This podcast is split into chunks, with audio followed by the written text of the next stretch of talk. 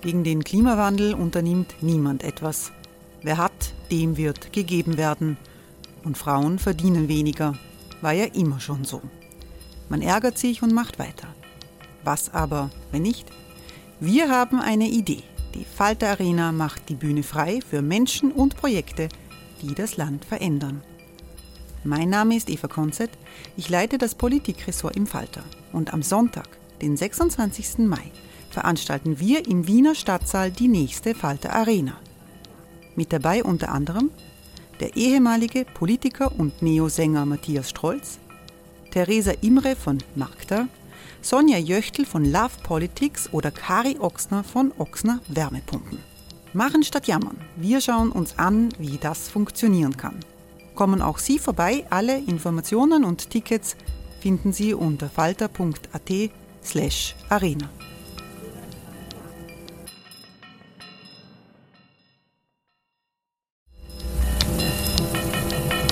Falter-Podcasts werden durch Werbung unterstützt. Das hilft bei der Finanzierung unseres journalistischen Angebots.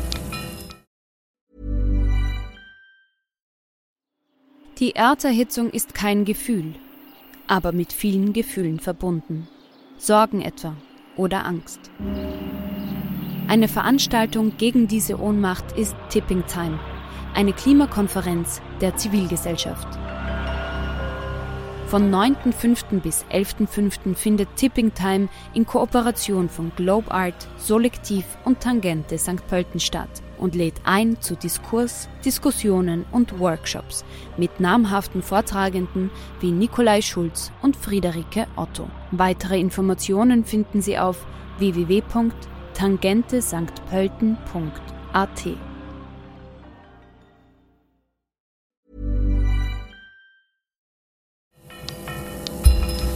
Falter Radio, der Podcast mit Raimund Löw.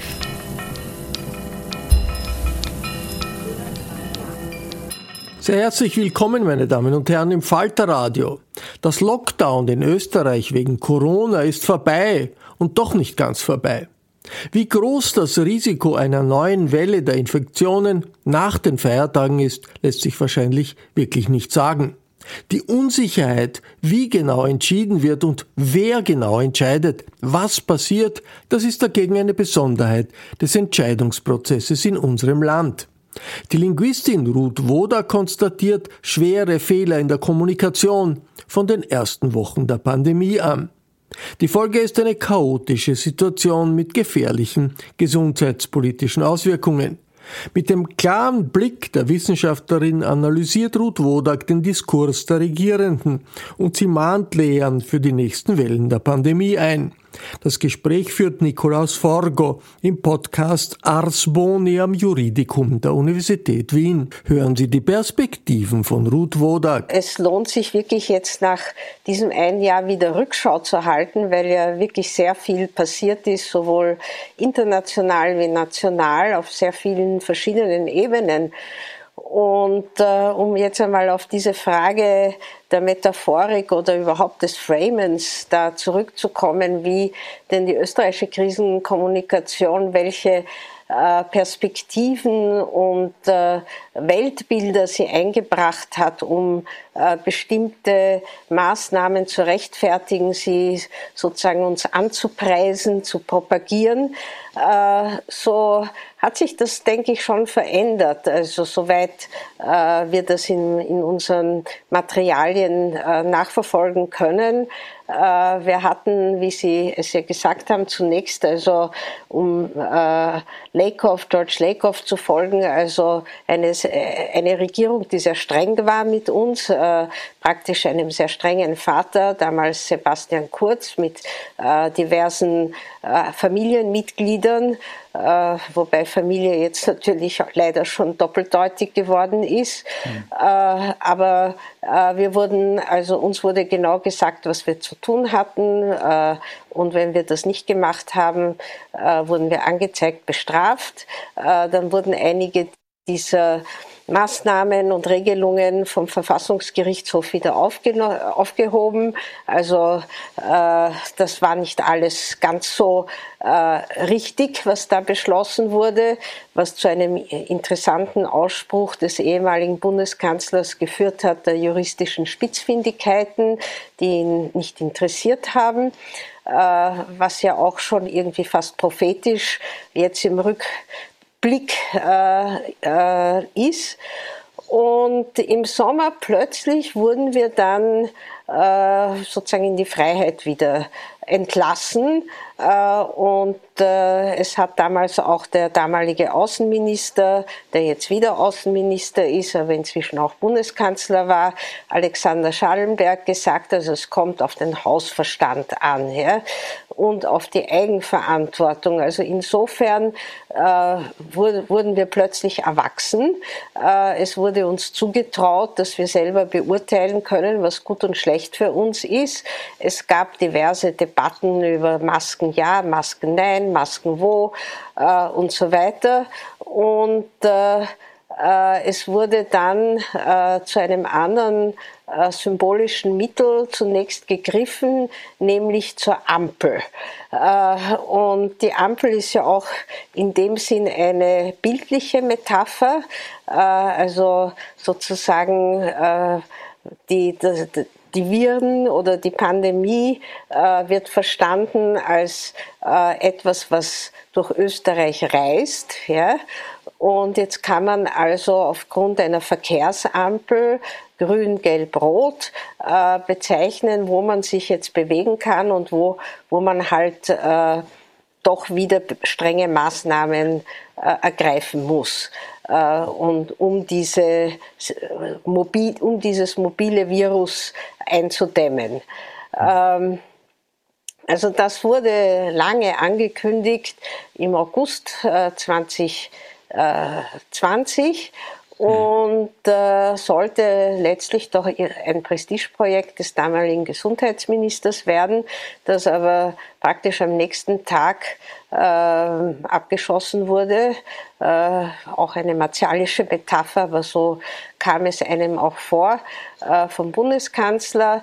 Und die Ampel, diese Ampelkommission gibt es zwar, die also immer wieder jetzt wieder bildlich gesehen und wir sehen das dann im Fernsehen, Rot, Gelb, Grüne und Grün haben wir schon lange nicht gesehen, äh, Teile Österreichs einfärbt, wo also bestimmte äh, hohe oder weniger hohe äh, Inzidenzen äh, vorliegen. Ähm, aber das war irgendwie so die nächste, äh, die nächste Symbolik, die da gewählt wurde äh, im Zusammenhang eben mit diesem plötzlichen Common Sense und Hausverstand und Eigenverantwortung.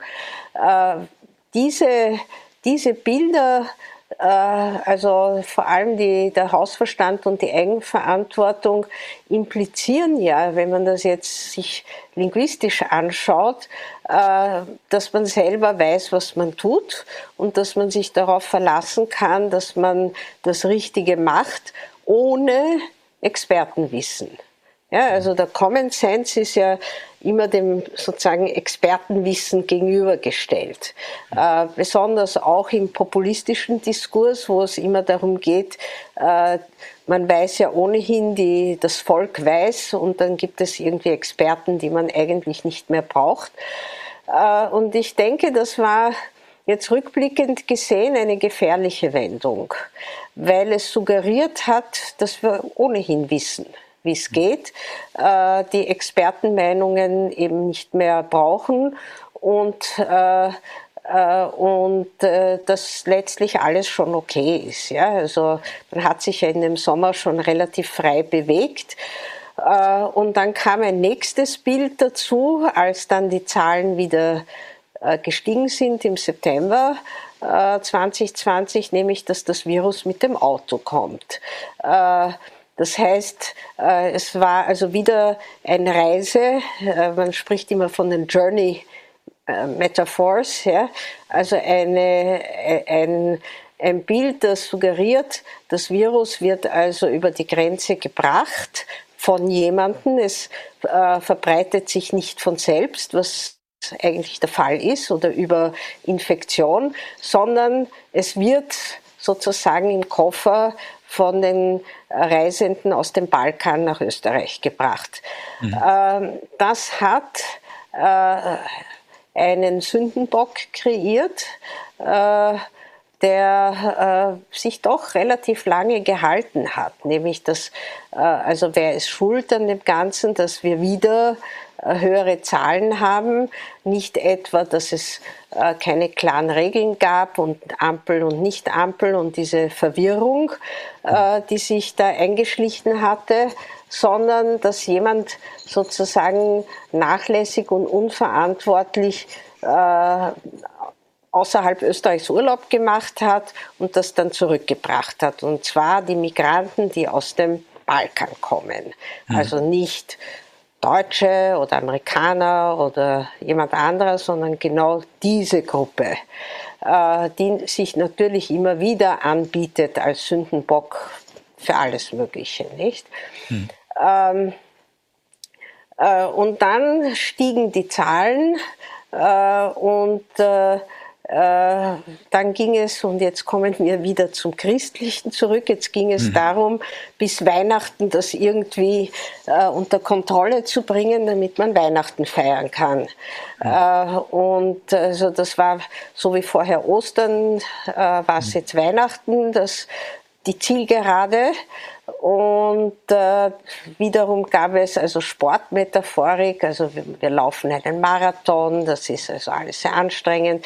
Das Licht am Ende des Tunnels wurde auch schon äh, gebracht, auch eine natürlich Metaphorik, die mit Verkehr und Bewegung und äh, einer Reise von Anfang bis Ende äh, zusammenhängt. Äh, und diese Metaphorik hat sich gehalten. Also das Licht am Ende des Tunnels kam immer wieder, äh, wobei ein Kommentator, äh, Hans Rauscher, dann irgendwann geschrieben hat, naja, das ist der Gegenzug, der uns entgegenfährt. Hm. Also es wurde vieles dieser relativ optimistischen und religiösen Metaphorik dann durch die Faktizität, wurde durch die Faktizität außer Kraft gesetzt, hm. äh, weil es kam dann zu einer leichten, zu einem leichten Lockdown und dann gleich nachher zu einem großen Lockdown äh, bis eben Weihnachten und dann gab es also eine kurze Entspannung und dann kam es durch die Delta-Variante zum nächsten äh, Lockdown. Und wir dürfen nicht vergessen, dass inzwischen am 2. November ein Terrorakt äh, geschah in Wien.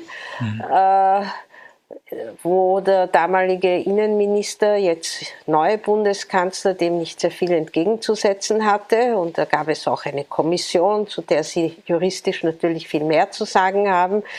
Es hat sich also auch innenpolitisch, abgesehen von der Pandemie, angefangen zu bewegen. Hm. Ähm, dann kam die Rettungsmetaphorik, die Impfung. Mhm. Und wir erinnern uns sicher alle daran, dass es groß inszeniert wurde, die erste Impfung mit damaligen Bundeskanzler und äh, einer Virologin.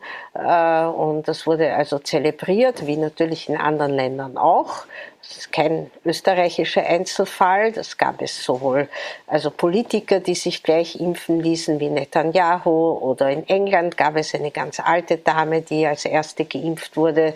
Also es gab äh, große natürlich Freude über diesen Impfstoff und äh, es war aber in diesem ganzen, in dieser, in dem Diskurs, der ja sehr stark unter Kontrolle gestanden ist in Österreich. Ich merke nur an Message Control. Also es gab nichts, was diese Regierung gemacht hat, das nicht strategisch kontrolliert passiert ist. Äh, auch wenn nicht erfolgreich, aber so war es mhm. geplant. Ähm, also es konnte sich der damalige Bundeskanzler als Retter inszenieren, der diesen Impfstoff gebracht hat. Und leider gab es dann Pannen. Ja, und das mhm. ist das, was ich meine mit der Fakti Faktizität, diese, die diese äh, Erzählung immer wieder gebrochen hat. Ja, dann gab es zu wenig Impfstoff. Mhm. Und dann wurde der Impfstoff, den wir hatten, äh, war nicht der beste. Ja, da gab es ja viel Diskussion über AstraZeneca und warum der und weil er billiger ist und wurde nicht viel bestellt und nicht genug bestellt. Und Sie erinnern sich, es kam zu einer großen, sehr kritischen Debatte. Es gab dann wieder einen Sündenbock, einen Beamten im Gesundheitsministerium und die EU. Und Sie erinnern sich an die nächste Metaphorik, der Impfbazar. Äh, der Impfbazar in der EU, der war schuld äh, und überhaupt war das alles nicht gleich verteilt und nicht gleich behandelt und damit wurde abgelenkt von Österreich gemachter Problematik. Äh, von wem auch immer. Ja? Aber diese, diese Versuche, das immer wieder abzuschieben, ob das jetzt die Migranten oder die EU, also das kam natürlich in sozusagen Wellen immer wieder. Und wir hatten also dann im Februar den, den nächsten Lockdown. Äh, das war dann, und Lockdown ist natürlich in sich auch eine Metapher, nämlich, dass das Land sozusagen zugesperrt wird. Ja? Und abgesehen davon auch die Welle, nicht? Also die, äh, die, die Infektionswellen, die uns überschwappen, also wie Tsunamis. Ja? ja. Äh, auch das sind bekannte Metaphern, oft äh, mit Migration und Asyl im Zusammenhang. Wichtig ist dabei äh, die Passivität. Ja, also es ist mhm. wie eine Naturkatastrophe, es ist nicht aufzuhalten, es schwappt über uns. Ja, wir mhm. können, wir sind Opfer, wir können uns kaum dagegen stemmen. Und äh, ja, und dann gibt's halt viele Menschen, die versuchen uns zu helfen. Nicht? Das sind dann die Systemerhalter und das Gesundheitssystem und äh, alle diese Menschen, die wirklich aufopfernd tatsächlich jetzt zwei Jahre gearbeitet haben oder fast schon zwei Jahre äh, und noch nicht einmal ihren Bonus bekommen haben. Mhm. Ähm, also das war sozusagen dann die nächst, das nächste Bild, das uns äh, da äh, irgendwie eingenommen hat und von der Message Control weitergegeben wurde. Es war dann äh, ein nächstes war jetzt im Zuge dieser Retter, dieses Retters-Syndroms äh, und Symbols oder dieser, dieses Topos, ja, war äh, dann Sputnik. Ja, mhm. also wenn, wenn wir schon nicht unser eigenes genug haben und falsch bestellt oder wie auch immer, Impfbasar, EU, dann russisches, russischer mhm. Impfstoff. Äh, das wurde kurz auch äh, sehr breit diskutiert, weil es ja nicht bewilligt ist von der Europäischen äh, Kommission. Äh, aber äh, da gab es Gespräche mit dem russischen Botschafter und das hat alles schon sehr stark gedient, Ablenkungsmanöver. Jetzt kann man fragen, was, wovon wurde abgelenkt, abgesehen von einer, äh, von sozusagen Fehleinschätzungen und nicht genug Impfstoff und so langsamen Anlaufen und alle diese Problematik. Äh, ja, der Ibiza-Ausschuss war ja eingesetzt und hat mhm. sich vom ursprünglichen Fokus Ibiza-Video, Strache, FPÖ immer weiter in Richtung ÖVP vorgearbeitet. Und äh, da, da wurde also schon sehr stark abgelenkt von Diskussionen, die immer wieder aus dem Ibiza-Ausschuss äh, vernommen wurden äh, und äh, in den vor allem unabhängigen Zeitungen, die nicht mit Inseraten bedient worden waren, also man lesen konnte, also im Falter, im Standard, im Profil. Ja. Mhm. Äh, und es, man hatte das Gefühl, es bahnt sich was an. Nicht? Also, mhm. wenn äh, da ist, es, ist eine Story. Ja? Mhm. Also, das spürt man ja. Ich bin ja mit Medien sehr befasst und, und äh, analysiere Medien. Also es gab immer wieder so Hinweise, nicht? Also da ist was, da kommt mhm. was, da sind wir dran, ja. Äh, da wird recherchiert, ob das jetzt der Klenk war oder der Nick Basch oder wer auch immer in diesen, von diesen investigativen Journalisten, Journalistinnen. naja, und dann gab es eben die ersten Chats, die veröffentlicht wurden. Mhm. Äh, und äh, natürlich äh, so einen, einen Knalleffekt hatten, der letztlich die Krisenkommunikation völlig äh, durchbrochen hat. Nicht? Weil mhm. plötzlich waren alle äh, mit Chats beschäftigt und, und, und mit, mit äh, Thomas Schmidt und äh, Handy-Nachrichten und äh, mhm. Emoticons und was das alles bedeutet und wer ist schuld und was heißt das. Und äh, es gab sehr viel Verteidigung und Blame Game in dem Ganzen, also in der Regierungskommunikation und Misstrauensanträge und so. Und irgendwie ist die Pandemie und äh, deren äh, Ausweitung ein bisschen in den Hintergrund gerückt.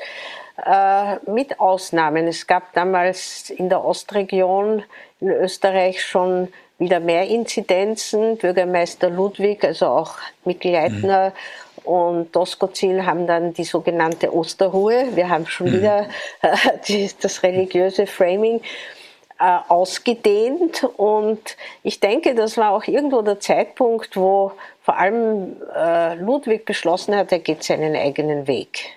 Mhm. Ja, und das ziemlich konsequent. Also es gab erstes Abspringen von der sozusagen gemeinsamen Krisenbewältigung. Anschober ist zurückgetreten, äh, Chats, äh, ja, ähm, Untersuchungsausschuss, Angriffe auf die Justiz und, und, und, aber sehr hohe Inzidenzen. Und äh, da hat sicher Ludwig zum, als erster mal sozusagen ist ausgesprungen und gesagt, wir machen mit ernsten Maßnahmen weiter. Ja? Mhm. Äh, interessant ist dann äh, wiederum der Sommer, äh, wo also äh, wie schon gehabt, die Inzidenzen nachgelassen haben, obwohl es sehr viele Warnungen von äh, Experten, Expertinnen wieder gab. Im Herbst wird es wieder schlimm. Mhm. Äh, es wurde wiederum nicht sehr viel für die Schulen und Universitäten und so weiter vorbereitet. Und dann, jetzt kommen wir schon in den Herbst, also in die letzten Monate, die uns natürlich alle allen sehr präsent sind, ähm, äh, hat trotz steigender Inzidenzen gab es eine Plakataktion im Sommer, die Pandemie ist vorbei. Hm. Ja? Äh, von Kurz, Blümel hat noch am 13. Oktober gesagt, die Pandemie ist vorbei. Ja? Hm. Es waren schon tausende Kranke. Ähm, und da fragt man sich, was, was war da dahinter? Nicht? Mhm. Das ist schwer zu wissen, weil wir können natürlich nie in die äh, Gehirne der handelnden Personen hineinschauen. Aber da wir davon ausgehen, dass alles strategisch geplant ist, ging es da wiederum stark doch um äh, den Versuch einer positiven Selbstdarstellung und von Ablenkung, weil äh, es einerseits die oberösterreichische Wahl gab, wo die Protestaktionen besonders stark sichtbar wurden und auch eine Partei in den Landtag gekommen ist, die nur mehr auf Anti-Impf setzt. Äh, die FPÖ ist wieder, hat zwar etwas verloren, aber ist wieder auf 20 Prozent äh, und wird der also FPÖ instrumentalisiert, die Anti-Impf-Bewegung für sich weil alle anderen Themen ihr genommen wurden. Migration, Grenzen schließen, Law and Order äh, machen die Regierungen selbst. Und äh, da wurde tatsächlich, und das müssten jetzt Expertinnen feststellen, denke ich, Nachlässigkeiten begangen. Ja, es wurde viel zu spät zugesperrt, es haben die Ärzte, Ärztinnen gewarnt, die Klinikchefs gewarnt. Äh, und äh, es gab auch keine Bilder mehr. Also es gab kein Bild mehr, wie geht man jetzt damit um, was, was wird uns retten, ja, was ist irgendwie äh, ein positives Bild dafür, dass man aus, aus dieser Krise jetzt wiederum äh, herauskommt. Äh, und äh, ich glaube, da stecken wir jetzt. Ja, also ähm, Ja, inzwischen hatten wir eine Regierungskrise, wir hatten weitere Chats, wir hatten den Rücktritt äh, des Retters äh, und wir haben jetzt einen vierten Lockdown, der, soweit ich die Expertinnen verstehe, vermeidbar gewesen wäre. Aber ich kenne mich da natürlich als Nicht-Virologin nicht aus. Und letztlich äh, gibt es jetzt so einen Appell vieler, der heißt irgendwie, hört auf die Mehrheit und nicht auf diese laute Minderheit, die Impfgegner. Äh, und äh, ähm, wir wollen als jene, die alles brav gemacht haben, jetzt kommen wir wieder zu der Familie zurück, äh, doch unsere Freiheiten wieder haben. Ja? Mhm. Äh, und da ist, glaube ich, die Spaltung jetzt in der Gesellschaft groß. Und es herrscht auch kein Verständnis, dass äh, die ungeimpften natürlich auch auf die geimpften einen Impact haben. Ja, was ja oft erklärt wurde jetzt, dass die Spitalsbetten dann voll sind, dass man dann andere Operationen nicht machen kann und so weiter. Also ich denke, aus dieser sehr symbolisch begonnenen Corona-Kommunikation, die sehr behaftet war mit vielen Bildern, ist man jetzt irgendwie im Chaos angelangt mhm. und tatsächlich in einer auch noch größeren Kommunikationskrise, weil jetzt muss man vermitteln, dass Fehler gemacht wurden. Äh, man muss Maßnahmen finden, um die Impfgegner doch überzeugen zu können. Und äh, es gibt sehr viel Kranke und auch Tote. Hm. Also ich denke, es ist keine gute Bilanz. When you're ready to pop the question, the last thing you want to do is second guess the ring. At BlueNile.com you can design a one-of-a-kind ring with the ease and convenience of shopping online. Choose your diamond and setting. When you find the one, you'll get it delivered right to your door. Go to Bluenile.com and use promo code LISTEN to get $50 off your purchase of $500 or more. That's code LISTEN at Bluenile.com for $50 off your purchase. Bluenile.com code LISTEN. Ja, also ich, ich würde das vielleicht sogar noch ein wenig zuspitzen wollen und von einem Trümmerfeld sprechen, das wir gerade vor uns haben. Und ich würde gerne ein paar Aspekte hervorheben und Sie um eine Einschätzung bitten. Also ein Trümmerfeld, das ich sehe, ist der Umstand, dass wir eben viel zu wenige Menschen zu haben scheinen, die sich unter Anführungszeichen freiwillig impfen lassen. Also sämtliche sämtliche Quoten, die da ab Herbst äh, und eigentlich schon früher, schon ab Sommer von den Expertinnen und Experten kommuniziert wurden, nachhaltig nicht erreicht wurden und auch weiterhin nicht erreicht werden. Und äh, die Antwort, die jetzt darauf gegeben wird, die ist, dass man eine Impfpflicht einführen will von der man jetzt seit gestern ungefähr wissen kann, wie sie aussieht. Ähm, ähm, und, da steht im Wesentlichen drin eine Verwaltungsstrafe, nicht die bei, bei, bei Nichtwahrnehmung der Impfung ähm, zu verhängen ist mit einer Limitierung, was den Maximalbetrag betrifft. Nicht in, an, nicht in Anrechnung nehmend offenbar, dass es wahrscheinlich Zehntausende, Hunderttausende Menschen geben wird, denen das schlicht egal ist, die sich also trotzdem nicht impfen lassen werden, so dass wir da Zehntausende, Hunderttausende Verfahren vor uns haben, bei denen dann irgendwelche Strafen verhängt werden, die voraussichtlich auch nicht dazu führen werden, dass sich diese Menschen impfen lassen werden, zumindest die, bei denen das eine Fundamentalposition ist. Und ich habe den Eindruck, dass das schon einmal ein Feld ist, das eigentlich erstaunlich wenig bearbeitet wird. Das zweite Feld ist die, die neue Mutation, die, ähm, die Omikron-Mutation, die, die in der Kommunikation in den letzten Tagen sehr daran erinnert, was wir im letzten Jahr mit Delta erlebt haben. Übrigens fast um die gleiche Zeit. Und wir wissen, wie sich das mit Delta weiterentwickelt hat, dann im Januar, Februar und so weiter.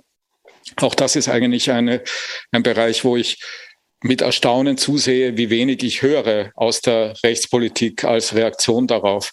Das Dritte ist Menschen, die eigentlich wahrscheinlich auf oberflächlichen Betrachtungen zumindest nur sehr entfernt zuständig sind, wie zum Beispiel irgendwelche Landeshauptleute, ohne denen jetzt nahe treten zu wollen, beginnen irgendwie Öffnungsschritte zu verkünden, für die sie rein juristisch nicht verantwortlich sind und auch nicht zuständig sind, mit dem Argument, wenn man die jetzt nicht durchführte, diese Öffnungen, dann würden die Geimpften auf die Straße gehen. Also sozusagen, als würde die, der Protest dann die Braven erreichen, von der Sie vorher geredet haben. Und die würden bei den äh, Themen nicht mehr mitmachen.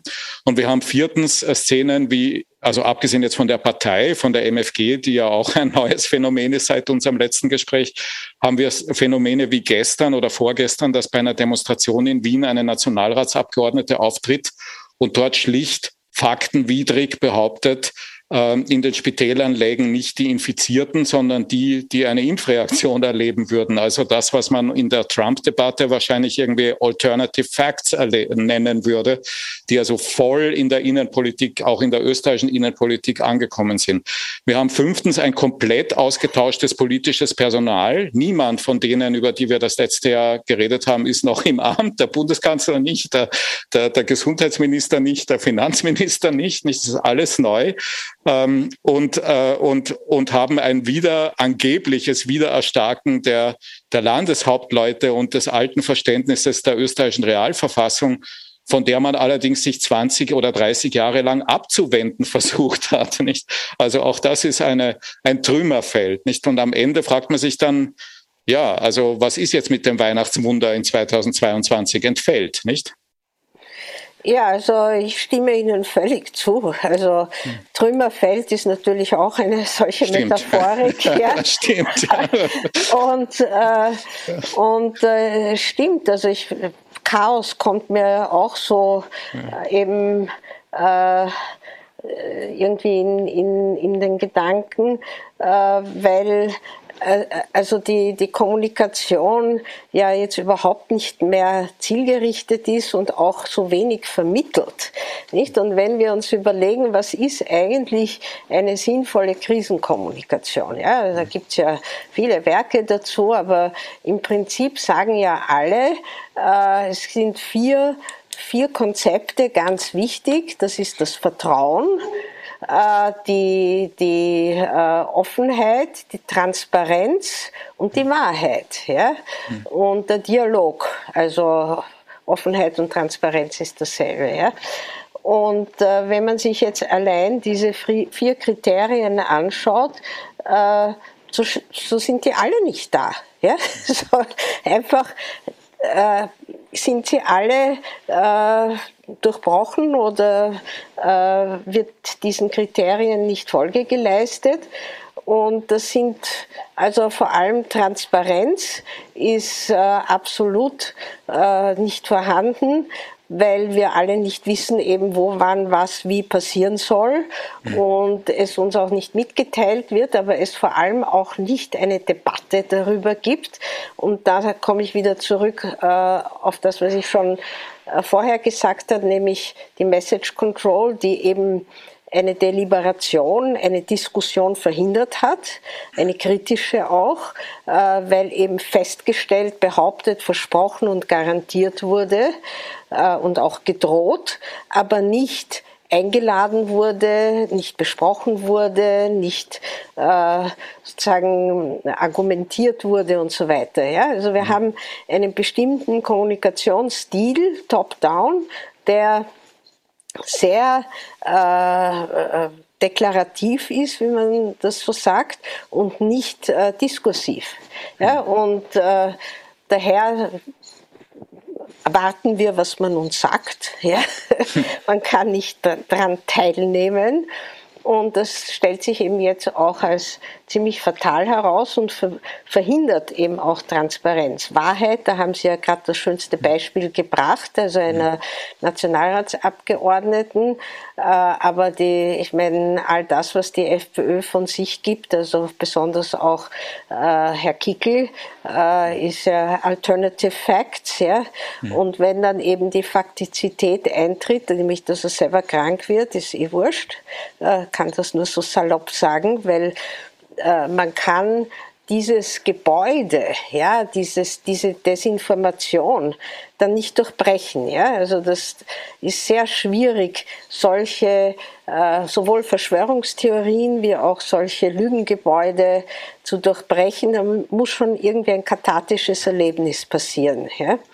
Das ist interessant, dass das nicht einmal bei Heimbucher passiert ist, der ja doch sehr krank war Und das lässt also äh, die, die Schlussfolgerung zu, dass äh, diese, diese, dass diese Covid-Pandemie politisch instrumentalisiert wird.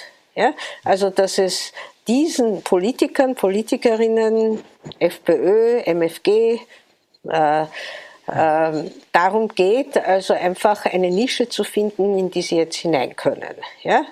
Weil sie andere Themen wurden, kamen ihnen abhanden, weil die ÖVP äh, viele Themen der FPÖ übernommen hat. Deckungsgleich. Ja? Asyl, Migration, Law and Order, Grenzen schließen, Anti-EU und, und ähnliches. Ja? Ja, äh, was sie dann mit der Impfpflicht ist das natürlich auch ein riesiges Problem, weil man kann ja nicht Leute dazu zwingen, nicht? Das kann man höchstens in der Schule machen. Also ich erinnere mich selber an die Zuckerwürfel, die wir in der Schule gekriegt haben mit der Kinderlähmung, also mit den Tropfen. Mhm. Kann nur sagen, Göttin sei Dank, dass wir das bekommen haben. Pockenimpfung war auch Pflicht.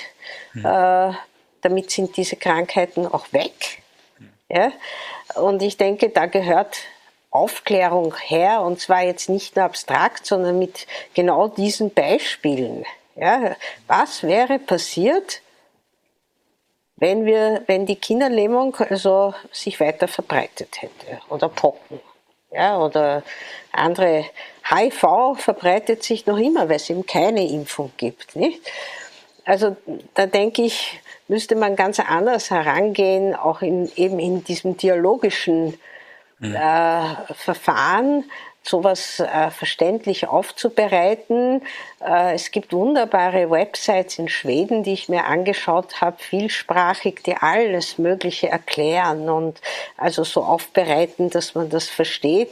Heute ist ein Brief äh, in Wien jetzt eben gekommen, äh, dass in fünf Sprachen was in Wien alles jetzt zur Verfügung gestellt wird und was man machen kann und soll und könnte.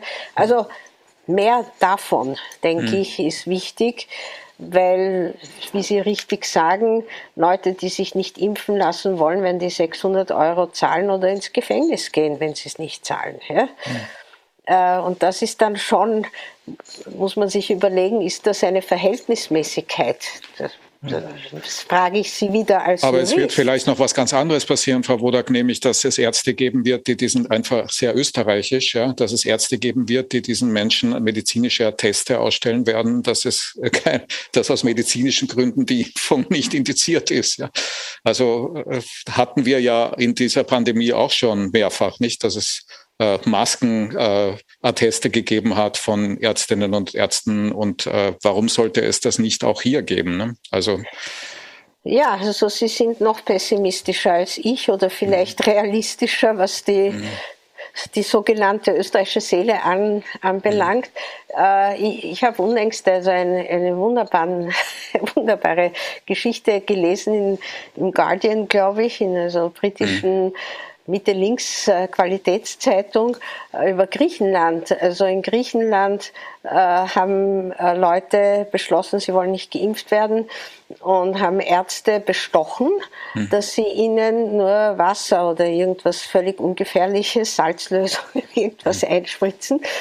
Die Ärzte haben ihn, sie aber geimpft mhm, ja. und haben das Geld trotzdem genommen und haben sich gesagt, das war halt für eine gute Sache. Ja? Mhm. Und äh, ich meine, es gibt natürlich viele solche Stories, aber es ist tatsächlich sehr volatil alles. Und äh, wir machen natürlich diese äh, Demonstrationen machen mich auch sehr bedenklich, nicht? Also mhm. äh, es wird jetzt sehr viel darüber diskutiert, wie man damit umgehen soll. Also es ist ja völlig klar, dass die Neonazis angezeigt werden sollen und äh, möglichst bald es Prozesse mhm. geben muss wegen Wiederbetätigung. Ich meine, dass der Küssel dort mitspaziert, mitten mhm. in Wien, das ist ja persönliche Meinung unerträglich. Ja? Mhm. Die Antisemitismen und Rassismen und die Holocaust-Leugnung, die dort vorgenommen wird, also da muss man scharf eingreifen und dann gibt es sicher viele Leute, die aus welchen Gründen auch immer mitmarschieren und dann gibt es die FPÖ und dann gibt es eine Instrumentalisierung äh, dieser Unsicherheit. Ja? Mhm. Und wir, wir, wissen, dass Angst vor allem mit Unsicherheit zu tun hat. Das heißt, man muss Sicherheit herstellen. Und zwar nicht Sicherheit, dass man weiß, dass die Pandemie übermorgen vorbei ist, aber Sicherheit, indem man das Vertrauen wiederherstellt, dass man weiß, was man tut. Mhm. Und äh, ich denke, das ist jetzt die große Herausforderung, weil das Vertrauen ist futsch. Mhm. Ja, und wer sollte das wiederherstellen? Nicht also, ähm, oder sagen wir so, die erste, die erste Voraussetzung für so ein wiederhergestelltes Vertrauen wäre eine klare Kommunikation der Ziele einer Maßnahme. Ja. Und bei Nichterreichung der Ziele äh, dann halt äh, auch nicht Aufweichung der Maßnahmen, bis sie irgendwie erreicht wurden oder irgend, jedenfalls wieder eine neue Kommunikation. Das, was wir bisher erleben, habe ich den Eindruck, wenn Sie mir das zu teilen erlauben, ist, es werden irgendwelche Maßnahmen verkündet und dann wird ein Termin genannt, bei dem halt wieder was geändert wird, egal wie sich die Welt bis dahin entwickelt hat, nicht? Und äh, das äh, wirkt vielleicht nicht so vertrauensfördernd. Ja, die ja. Sprache dieser Maßnahmen, also kommen wir wieder auf die Diskursforschung und Textwissenschaft ja. zurück, haben wir zum Beispiel da einige Bildungsmaßnahmen und Schulmaßnahmen angeschaut. Also ich, ich, ich, ich habe selber mal in einem Team mit Juristen und Juristinnen äh, Gesetze umgetextet. Ja, damals ging es um mhm. die niederösterreichische Bauordnung. Mir ist schon sehr stark in Erinnerung, äh, was, wie Gesetzessprache schwierig ist und unverständlich und all das. Aber man kann sich ja um Präzision bemühen. Mhm. Also äh, wenn dort steht, in, einem solch, in einer solchen Verordnung, die Schüler sollen eigeninitiativ, wenn es geht, irgendwas machen, dann denken wir, was heißt denn das? Hm. Ja? Also rein juristisch gesehen, was hm. heißt, wenn es geht? Was heißt Eigeninitiativ? Wie sollen Kinder eigeninitiativ was machen, wenn es vielleicht geht? Und Distance Learning soll sein, wenn es geht. Und äh, also das sind ja alles solche vage Verordnungen. Mhm. Bitte äh, korrigieren Sie mich, wenn das notwendigerweise so ist. Ja? Aber es kommt mir also sehr hilflos vor. Ja? Mhm. Und äh, Sie haben natürlich recht, dass Ziele kommuniziert werden müssen. Man muss sie auch begründen. Mhm. Ja? Man muss ja verstehen, warum etwas gemacht werden soll dann muss man auch darüber das befragen können und hinterfragen. Dann muss einem jemand das auch erklären. Und wenn man das nicht erreicht, muss man auch erklären, warum das nicht erreicht wurde, ob man das vielleicht ändert, ob es falsch war, dann muss man sich entschuldigen. Ja, es gibt ja Konventionen, wie man Gespräche und Dialoge führt und wie man Ankündigungen, die nicht eingehalten werden, dann verändert und das kennen wir alles. Ja, mhm. da gibt es Gott sei Dank genug, auch in der Konversationsanalyse, dass man weiß, was macht man, wenn man ein Verbrechen, ein Versprechen bricht? Äh, entschuldigen Sie die Fehlleistung. Ja, also wenn man ein Versprechen bricht, dann entschuldigt man sich. Ja?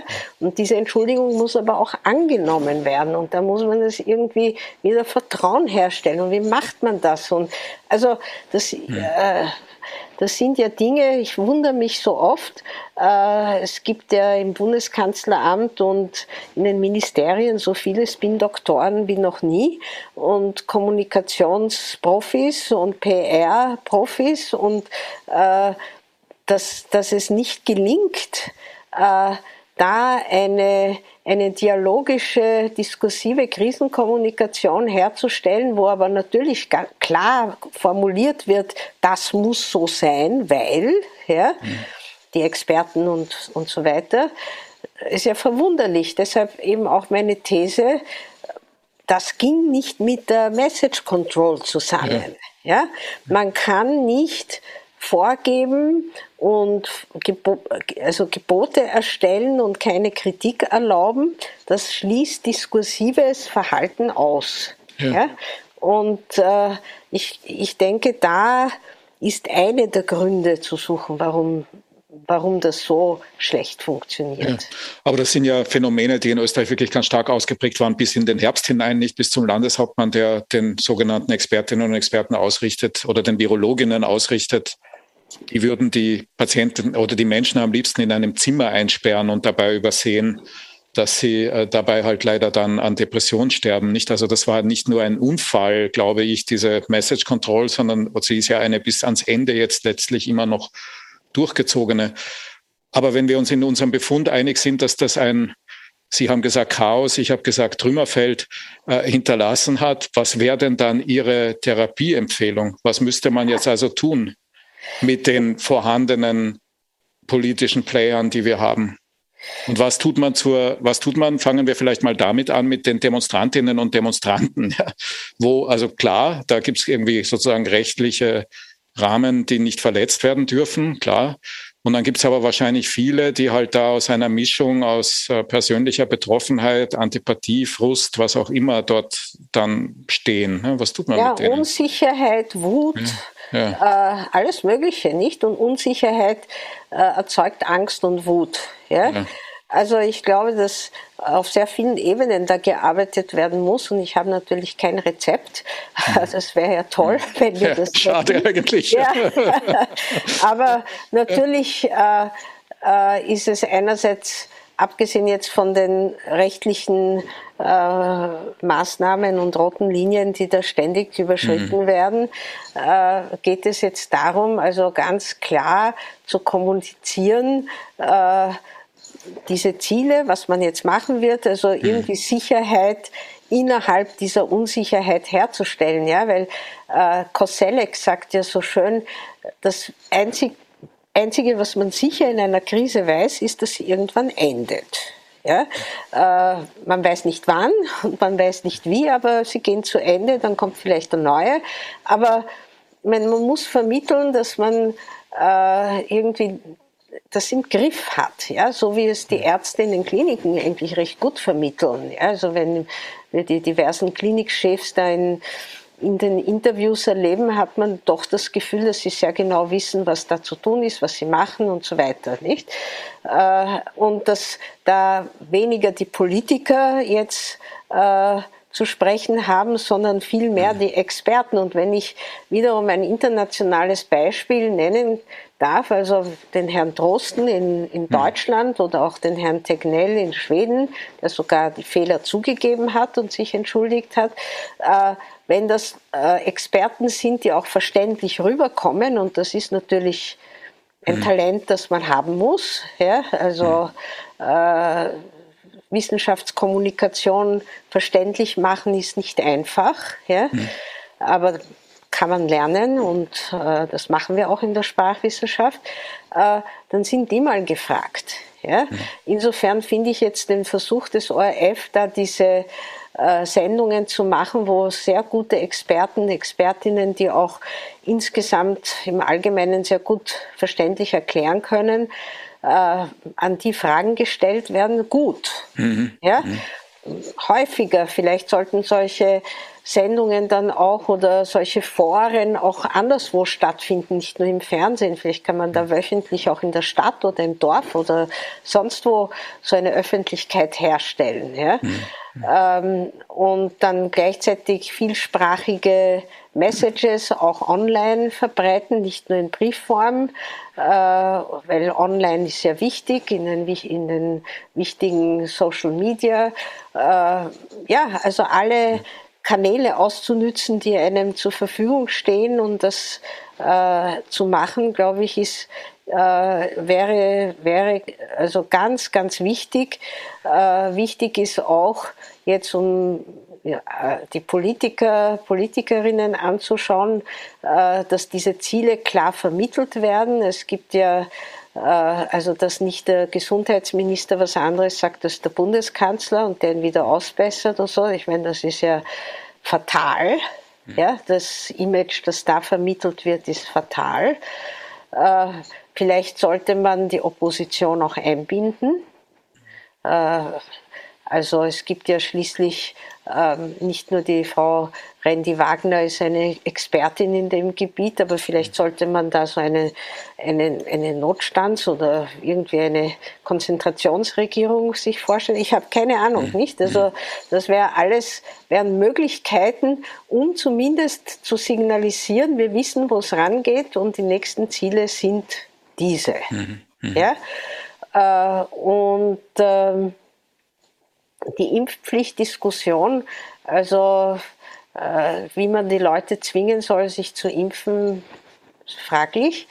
Ähm, und letztlich muss ich schon auch sagen, äh, in so einer Situation fände ich es wichtig, dass jetzt sehr schnell solch so ein Plan auf den Tisch kommt und muss ich auch sagen, jetzt rein persönliche Meinung wieder Neuwahlen. Ja? Mhm. Also diese Regierung habe hab ich nicht gewählt. Ja? Und äh, äh, ich meine, die repräsentiert ja nicht mehr die letzte Wahl. Äh, und ich denke, es ist Zeit, äh, nach all dem, was jetzt passiert ist, äh, Neuwahlen abzuhalten. Aber nicht jetzt am Höhepunkt der Pandemie natürlich. Ja, ich würde gerne noch dieses Wort von den Expertinnen ein bisschen aufnehmen und nach Deutschland verweisen. Ich, äh, Sie haben das sicher beobachtet. Dort sind ja, glaube ich, sagen zu können, die Expertinnen durchaus prominenter in den politischen Diskurs eingetreten als hier. Mit dem Ergebnis, dass die Bildzeitung gestern drei Leute Fahndungsfoto, drei Experten fahndungsfotoartig auf die Titelseite positioniert hat mit dem mit dem Ad personam Vorwurf, die würden jetzt sozusagen den Lockdown zu verantworten haben, nicht? Ähm, also ich bin, ich will damit sagen, ich bin nicht so sicher, ob so eine, eine, ein wissenschaftliches Aufklärungsprojekt, äh, wie, wie es Ihnen vielleicht jetzt vorschwebt, dazu führt, dass man die, den Mob, äh, ich kann es nicht anders nennen, den Mob irgendwie einfangen kann. Ne? Ja, weil ich glaube, da, also sehe ich ein bisschen anders. Ja? ja. Ähm, die Boulevardzeitungen sind da. Hm. Ja? werden auch ihre Leserschaft haben. Ähm, die müssen Geld verdienen und die haben eine gewisse Logik und so weiter. Aber man darf nicht auf den Boulevard hören. Ja, und man muss auch unpopuläre Maßnahmen treffen. Ja. Und äh, wenn man nur auf dem Boulevard hört, das hatten wir ja jetzt gerade. Ja? Also das ist sicher ja. nicht das gute Rezept. Ja? Hat ja die Eva Linsinger gesagt, das ist, Österreich ist eine Boulevarddemokratie. Also ja. Äh, und, und der reine Populismus der, äh, des, des Herrn Kurz und seiner äh, Gefolgschaft, das ist, glaube ich, nicht das, was ja, wir wollen. Im Gegenteil, nicht? Der Ludwig macht das Gegenteil und positioniert sich damit offenbar erfolgreich. Nicht? Ja, Aber das war also nicht mein Punkt. Ne? Mein Punkt ist eher dieses, also wenn, wenn ein politisches System versucht, rational, Schrägstrich Wissenschaftlichkeit in den Diskurs einzuführen, führt das zumindest im Boulevard zu einer noch stärkeren Antiwissenschaftlichkeitsbewegung. Ja, das wollte ich sagen. Das, ja, das verstehe ja. ich auch. Das ist wahrscheinlich so. Und ich denke, da muss man eben auch andere Maßnahmen setzen, wie was ich vorgeschlagen hätte, eben so Öffentlichkeiten, wo man diskutiert und nicht nur mhm. wenige Leute ins Fernsehen einlädt, aber auch das ist wichtig und auch im Radio ist wichtig mhm. und auch im Chatforen ist es gut und auch vielleicht in, in manchen Gemeindebauten könnte man dann, wenn, die, wenn der Lockdown vorbei ist, so äh, Veranstaltungen machen auf Bezirksebene. Ja? Mhm. Ähm, äh, also mir schwebt ja immer dieses Modell der Town Halls vor aus den USA, wo sich Leute, also Politikerinnen, höchstrangige, äh, sozusagen äh, dort in den Gemeindebau begeben, in die Town Hall irgendwo und alle möglichen Fragen beantworten müssen. Hm. Und ich meine, jetzt sollten sich weniger die Politiker oder die können begleitet werden von den Expertinnen, ja, dass man äh, sich dem aussetzt ja, mhm. und diese Fragen beantwortet. Und äh, gleichzeitig viele andere Informationen und äh, ja, also alle Möglichkeiten, die wir besitzen, um äh, sozusagen Wissen zu verbreiten, äh, Aufklärung, aber auch durchaus persuasiv, durchaus auch äh, sozusagen äh, jugendlich gerecht, ja, das muss man sich halt überlegen. Dafür gibt es ja auch diese ganzen äh, Experten da, nicht? Und statt Message Control sollten Sie sich einmal jetzt äh, situationsadäquates, kommunikatives Verhalten und Überbringen von Wissen und Information überlegen. Mhm. Und äh, ich habe ja unlängst auch, also ich war sehr beeindruckt, es gibt ja jetzt auch eine neue Sendung, ich glaube im ZDF oder ARD, weiß ich nicht, von dieser äh, deutsch-vietnamesischen Wissenschaftlerin, mhm. äh, halbe Stunde, was ist Wissenschaft, wieso argumentiert Wissenschaft so. Das war mhm. wunderbar. Ja? Mhm. Äh, also wirklich kindgerecht äh, und so klar. Also man, man muss ihm vieles machen. Ja? Mhm. Das ist so ein Joint Effort. Äh, kommunikativ. Äh, wir wissen vieles, wir wissen, wie verschiedene Textsorten zu handhaben sind, wie man das machen kann, ob man da verschiedene Dialekte verwendet, ob man andere Sprachen verwendet, ob man, ja, all das hm. könnte man tun. Hm. Hm. Ja, es kostet Geld, hat aber durchaus, glaube ich, Sinn, äh, so eine Kampagne zu machen, die aber dann einen auch nicht für völlig blöd hält, so wie Symbol, wir kommen zurück auf die Metaphorik, äh, den Babyelefanten, ja, also hm. wo äh, viele sich gedacht haben, also ich, ich fange damit nichts an, ja. Ja, äh, so wie man sich viele vielleicht jetzt denken, dass sie durch diese Strafen eher provoziert werden als eines Besseren belehrt.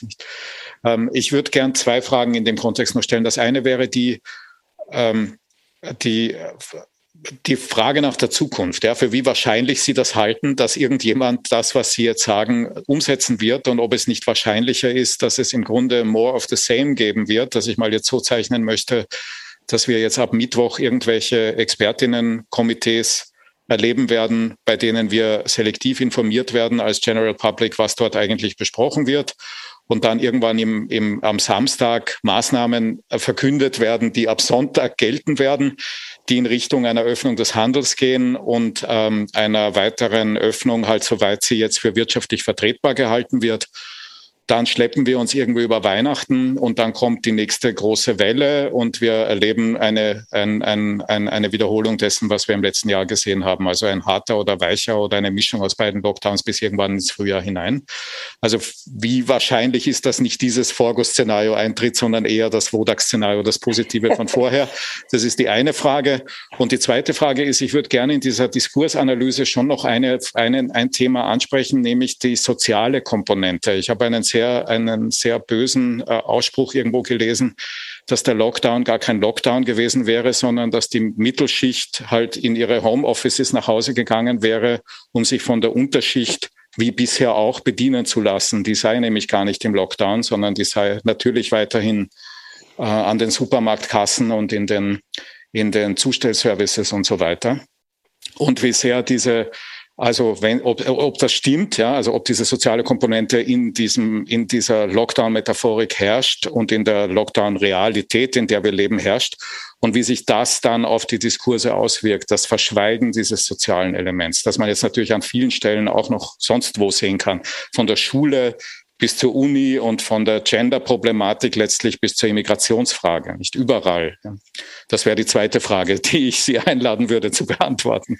Zwei ganz ja. leichte, ich weiß es, ja. Ja, also, also die zweite Frage finde ich sehr wichtig, die soziale Frage, und die wird ja natürlich völlig überschattet von den Diagrammen und Zahlen und mhm. Statistiken mhm. und äh, den ganzen Number Games, die, die wir da vorgesetzt äh, bekommen, äh, nämlich wir wissen, dass ärmere Leute viel öfter krank werden. Ja. Äh, das äh, gibt es auch Studien, die zeigen, dass in den USA und England, also Großbritannien, viel eher die äh, ethnischen Minderheiten betroffen waren von Covid äh, also dass da nicht jetzt, weil die so langsam sind oder sich nicht impfen lassen wollten, sondern weil sie einfach enger zusammen wohnen und mhm. einfach das ganze Umfeld ein ganz anderes ist äh, und die Zwänge auch ganz andere sind. Also das äh, wurde bislang sehr ausgespart, denke ich. Das sollte mhm. viel mehr in den Vordergrund rücken. Äh, und äh, dass die sogenannten Systemerhalter, ja, haben wir ja kurz schon angesprochen, äh, zwar einen Applaus bekommen haben, aber sonst nichts. Mhm. Und da kann ich mir wirklich vorstellen, dass dass es Frustration und Wut gibt. Mhm. Wie auch bei den Pflegern und Krankenschwestern. Und da gab es unlängst auch eine Sendung dazu. Ich meine, dass man da nicht einmal die Versprechen hält, das ist ja unglaublich, dass man das Arbeitslosengeld kürzen will, statt eigentlich zu erhöhen, weil jetzt viel mehr Leute arbeitslos werden, noch werden werden. Ja? Mhm. Also diese ganzen Maßnahmen wurden bisher ausgespart oder sehr wenig besprochen zugunsten eben dieser ganzen Zahlenspiele. Ja? ja. Und, und äh, dann der Blame Games, die wir also auch mhm. schon besprochen haben. Wer ist schuld und Sündböcke und Retter und, und so weiter. Mhm. Also das finde ich ganz wichtig und das, das, da ist also natürlich die Regierung gefragt. Das aber, äh, eigentlich in der Regierung sind da die Grünen gefragt. Ja? Mhm weil das ist nicht das Thema der ÖVP. Ähm, und ich denke da, das ist eines der Gründe, warum mir auch eine Neuwahl, Neuwahlen wichtig wären, nämlich dass mhm. genau diese Themen, wir haben vergessen zum Beispiel vorher in dieser Bilanzierung Mann zu erwähnen, ja, und die großen mhm. Betriebe, die so unter Druck stehen. Mhm. Also da gebe ich Ihnen völlig recht, das ist äh, ein wirklich großer Nachteil, dass in der Regierung wären eigentlich die Grünen dafür zuständig, mit dem Sozialen- und Gesundheitsressort.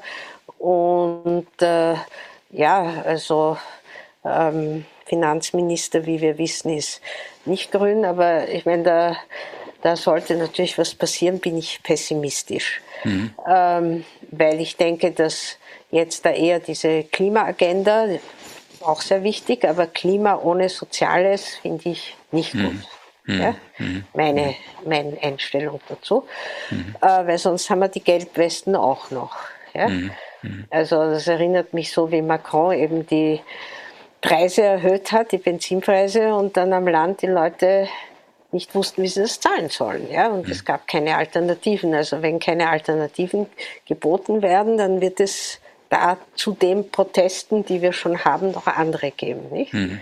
Mhm. Äh, und mein Szenario, das glaube ich, wird so auch nicht kommen. Ich würde mich freuen, wenn ein paar Punkte mal angegangen werden. Ja? Äh, eben im Sinne von Aufklärung, Bildung, äh, andere Art von Texten, äh, andere Symbole.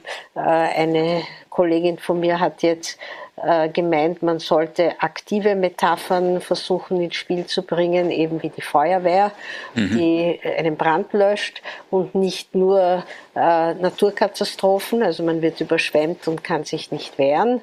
Mhm. Ähm, ja, also man könnte. Wer ist dann hier die Feuerwehr? Wer wäre das? Nur die Ärzte zum Beispiel, nicht? Mhm. Und auch äh, die, die Politik, die die Maßnahmen richtig zielgesetzt, mhm. zielstrebig und, und zielgerichtet einsetzt, mhm. während die Feuerwehr, nicht? Und, um dieses Feuer einzudämmen. So sieht sie das. Ja? Also das Bild, das mir dazu einfällt, wenn ich das teilen darf, wäre eine Feuerwehr ohne Auto. ja, momentan also, ja. ja. Hm. Natürlich. Also das heißt, es wäre wichtig auf sehr vielen Ebenen äh, diese, diese äh, Unsicherheit irgendwie zu versuchen einzudämmen oder etwas anderes an die Hand zu geben, das nicht Verschwörungstheorie, Wut, Zorn und Faschismus ist.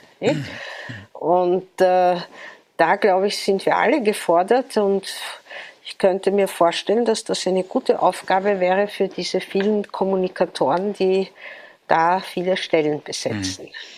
Also ich würde Ihnen nur äh, anekdotisch erzählen wollen, dass ich gestern im Zentrum angesehen habe, ein Stück davon zumindest, und da sitzt dann der Clubchef der ÖVP und sagt wörtlich, dass sie von der Härte der Welle überrascht worden wären. Ja, die Härte der Welle, also so, so wie, also noch eine extremere Form dieses, es schwappt über einen ja. herein und die, und die arme Politik war sozusagen wehrlos in, diesem, ja. in dieser Naturkatastrophe. Ne? Naja, das ist diese, diese ja. ganze Opferdarstellung, die ja. äh, in Österreich ohnehin eine lange Tradition hat, wie wir wissen, aber die gibt es natürlich anderswo auch. Aber äh, die, es geht, also diese aktiveren, diese aktiveren Bilder, selbst wenn sie martialisch sind, äh, sind irgendwie, denke ich, teilweise besser geeignet als, äh, als die, hm. die Machtlosigkeit und Ohnmacht hm. zu vermitteln. Nicht? Weil dann denkt man sich, na okay, wenn die, so die Politik so ohnmächtig ist, wie sollen denn wir das wissen, ja?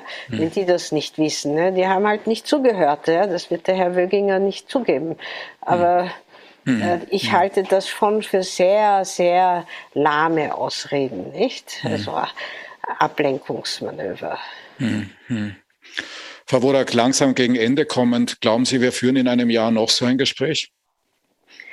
Also ich hoffe nicht, aber wundern wird es mich auch nicht, mhm. äh, weil wenn das so ist, dass, und ich meine, wir können ja wirklich dann nur den Experten und Expertinnen folgen, wenn das wirklich so ist, dass da jetzt ständig neue Mutationen kommen, die wir noch nicht kennen natürlich und die mhm. vielleicht durch die Impfung noch nicht in den Griff zu kriegen sind und dann wieder, also sehr schwer, mhm. irgendwas vorherzusagen, Glaskugel, ja. Mhm aber wenn das der Fall ist, so wie jetzt mit Omikron und wer weiß hm. was noch, äh, und äh, dann kann man sich das durchaus vorstellen, ja, dass äh, wir noch einmal hier sitzen. Ich würde mich gerne über ein anderes Thema unterhalten. Aber es kann schon sein, nicht? Äh, und dass sich gleichzeitig international da eben auch einiges bewegt. Also wir werden doch sehen, was äh, jetzt in Deutschland passiert, also was ja. äh, die Öffnungen in Skandinavien für Folgen haben, aber auch was in den USA, ob Biden erfolgreich wird mit seiner Politik, die ja zum ersten Mal eine wirklich auch sozial orientierte ist. Apropos mhm. Ihre Frage, ja, mhm. ähm, gab es so seit, glaube ich, äh, Johnson, Lyndon B. Johnson nicht. Mhm.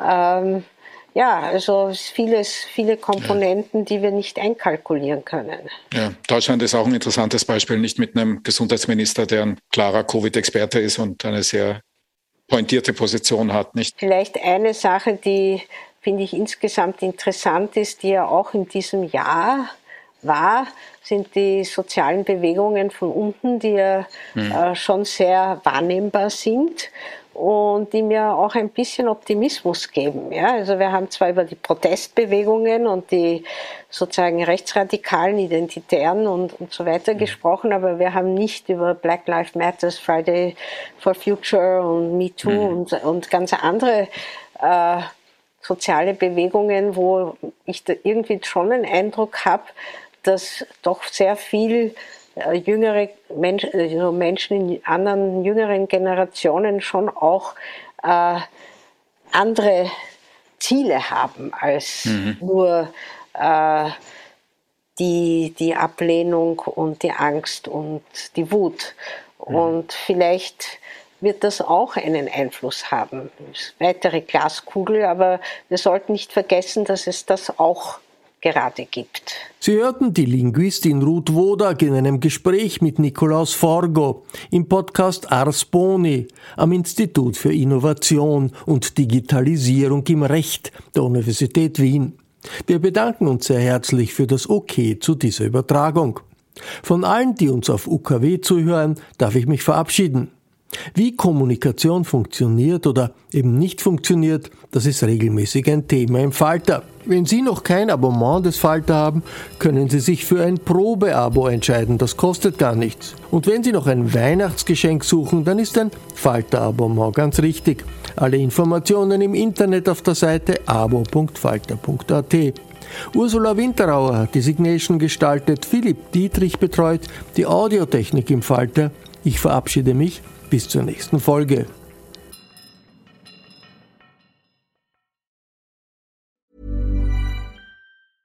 Hey, it's Paige DeSorbo from Giggly Squad. High quality fashion without the price tag. Say hello to Quince.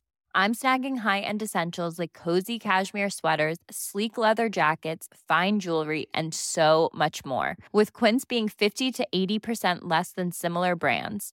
And they partner with factories that prioritize safe, ethical, and responsible manufacturing. I love that. Luxury quality within reach. Go to quince.com slash style to get free shipping and 365 day returns on your next order. Quince.com slash style.